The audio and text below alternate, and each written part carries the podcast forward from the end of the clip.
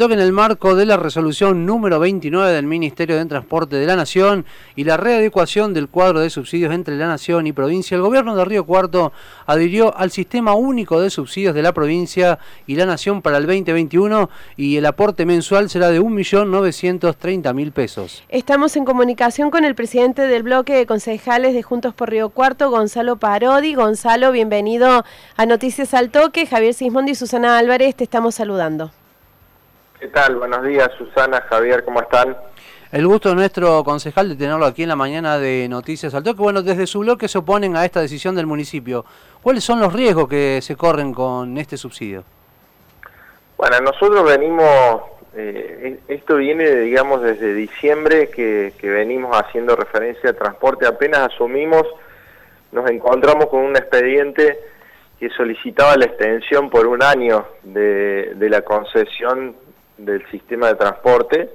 en este caso eh, lo está brindando una empresa específica que es la SAT, eh, y nosotros en ese momento planteamos la necesidad de conformar una comisión especial que discuta el transporte en su totalidad y que además en vez de ser de un año la extensión del, del contrato sea solamente por tres meses para que nosotros podamos debatar, debatir perdón, en, en el seno de la comisión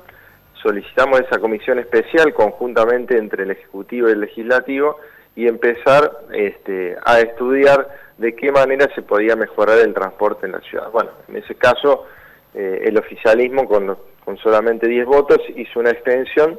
eh, de un año que, y acá viene lo importante, no se cumplió con nada de lo que establece la ordenanza. Una de las solicitudes de la ordenanza para, para extender el mandato es de poder contar con una encuesta bianual de cuál es la visión que tienen los usuarios del sistema, es decir, la conformidad que hay de los usuarios del sistema,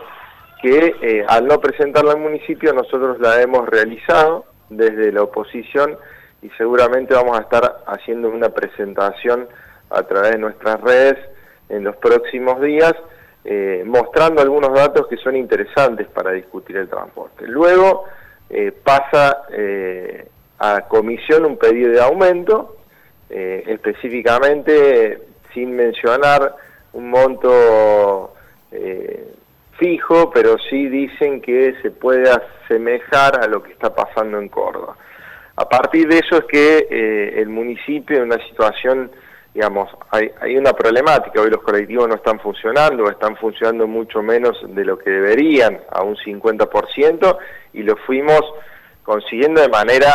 progresiva, es decir, si uno mira hace dos meses atrás, prácticamente no funcionaban y estuvieron un año sin funcionar. Bueno, se vino este pedido de aumento y el municipio se encontró en una posición de salir eh, a plantear algunos ejes, como por ejemplo la licitación, y el subsidio. Nosotros creemos que, y, con esto te respondo, pero quería hacerte un contexto, que ponerle dos millones de pesos a una empresa que funciona este, al 50%, en donde los vecinos la perciben como un mal servicio, eh, bueno, no es el camino. Se podría elegir el hecho de que si no se quiere que se produzca un salto importante en el aumento del boleto, se pueda subsidiar directamente a aquellas personas que lo necesitan, se puede identificar, ver quiénes son los que todos los días lo utilizan para ir a trabajar, quiénes son los que son eh, de bajos recursos, los estudiantes, entonces podríamos directamente financiar a la demanda y no a la empresa. Ese es el planteo que nosotros estamos realizando. Eh, esta situación se repite cada año, más allá de que este año es particular porque venimos de la pandemia, pero estamos acostumbrados a ver que cada año para esta época se vuelve a poner en cuestión el servicio que presta la empresa de transporte, pero se elige en la tarifa del boleto urbano. Esto no solamente está pasando en la gestión de Llamosa, sino que también en la gestión de Juan Jure pasaba lo mismo. Es como que se repite siempre la misma historia desde la oposición, sea cual sea en su momento, se plantea que hay que hacer una discusión más integral. El tema es que termina aumentando el boleto de colectivo, no se discute integralmente la prestación del servicio, seguimos teniendo la provisión monopólica de este servicio y siguen perdiendo los usuarios. ¿Por qué no se logra solucionar de una vez este problema en Río Cuarto? Primero te aclaro, me parece que lo que está pasando en la actualidad, más allá del contexto de pandemia, que es entendible, nosotros entendemos que hay un momento excepcional, que es cuando eh, se paralizó todo lo que tenía que ver con el, servicio público, porque se entendía que podía ser un vector de contagio, pero luego empezaron a volver los trabajadores a sus lugares, no solamente en la parte privada, luego volvió la pública, los jubilados empezaron a tener que utilizar el transporte para poder ir a cobrar a los bancos, y acá eh, yo creo que lo que no hubo eh, fue control de parte del Estado, es decir, uno puede decir siempre se discutió eh, hubo eh, sesiones acaloradas, me acuerdo en un momento el mismo, quienes son son oficialistas tomaron el consejo. Lo que no podemos decir es que nos hayamos quedado sin transporte luego de que la pandemia, si bien continuara,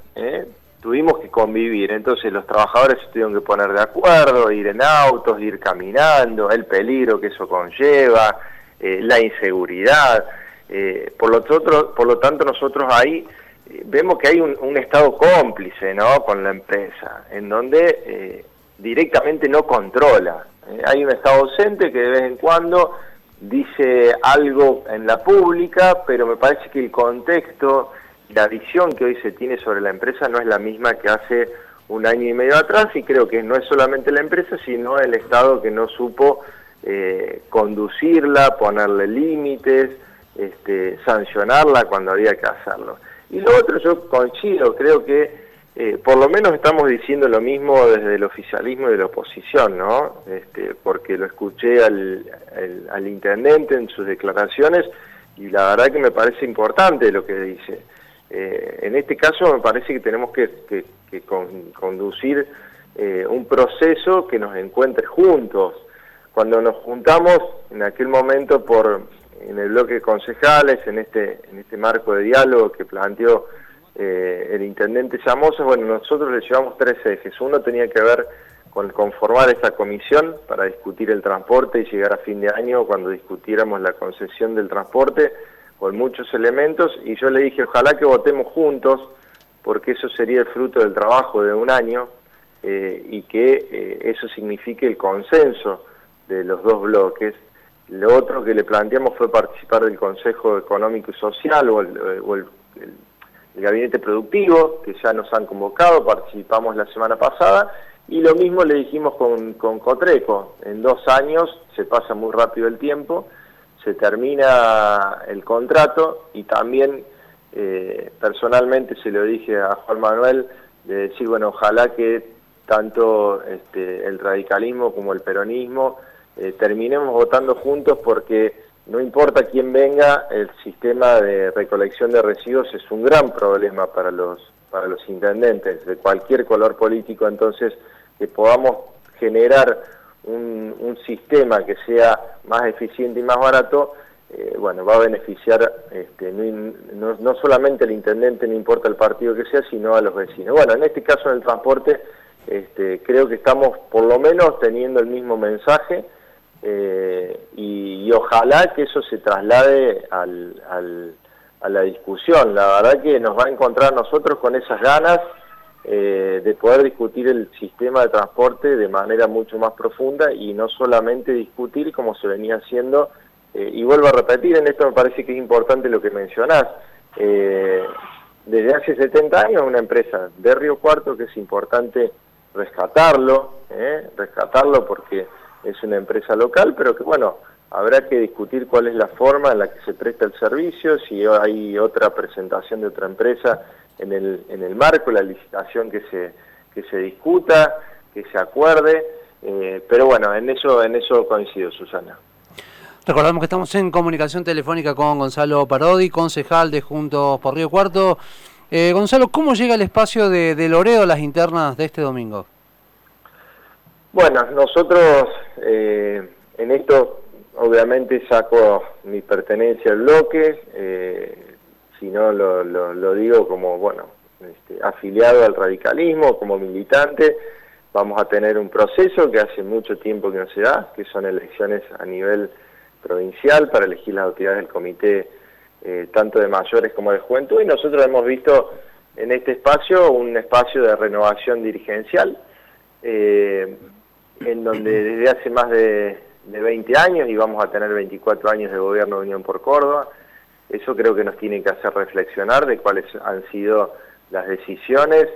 eh, y las conductas que han tenido los dirigentes de la Unión Cívica Radical a lo largo de ese proceso, pero creo que todo termina decantando en la última elección del 2019, no solamente que el radicalismo ha ido perdido competitividad en las elecciones, sino que hemos sufrido eh, una situación extrema de haber ido en dos listas diferentes. Bueno,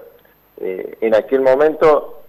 tuvimos que participar en alguna de las dos, porque en definitiva los dos eran candidatos de la Unión Cívica Radical, eh, pero el resultado fue eh, una catástrofe para el partido, digamos. Hay que, hay que ponerle un título dramático porque perder por más de 40 puntos, eh, bueno, fue el peor resultado del regreso a la, a la democracia en una provincia que supo tener grandes gobernadores del radicalismo. Y eso creo que nos hace llevar a discutir y a poder presentar una lista en, el, domingo. Obviamente fue un, proceso bastante este, difícil, donde la lista se había eh, dado de baja porque la Junta Electoral dijo que no cumplía con los requisitos. Fuimos a la justicia, nos autorizaron el día sábado. Recién ayer pudimos tener eh, fidelizado nuestro nuestro voto por, los tiempos, porque se presentó recién el lunes. Eh, bueno, todo esto son condiciones obviamente que por lo general benefician a aquellas, este, aquellos oficialismos partidarios o que tienen la estructura, eh, en donde está la gran mayoría del partido, recordemos que,